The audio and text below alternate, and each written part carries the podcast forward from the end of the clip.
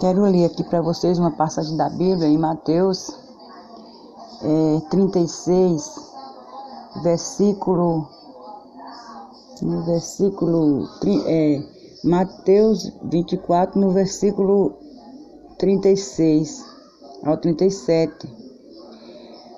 Porém, daquele dia e hora ninguém sabe, nem os anjos dos céus, nem o filho, mas unicamente meu Pai e como foi nos dias de Noé, assim será também a vinda do Pai do homem.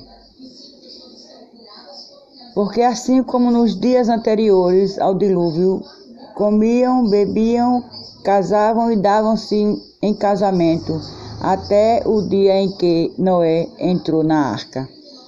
E assim eu quero dizer para esses profetas que profetizam coisas falsas e ficam dizendo que vai acontecer isso e que Jesus ou Deus falou com ele. Eu acredito que até aqui no mundo, eu creio que não haja um profeta para digno de falar coisas que Deus, Deus mandou falar. Eu creio que sim, nós profetizamos de coração e pedindo a unção do Senhor Jesus para que tudo seja cumprido conforme seja a palavra do Senhor.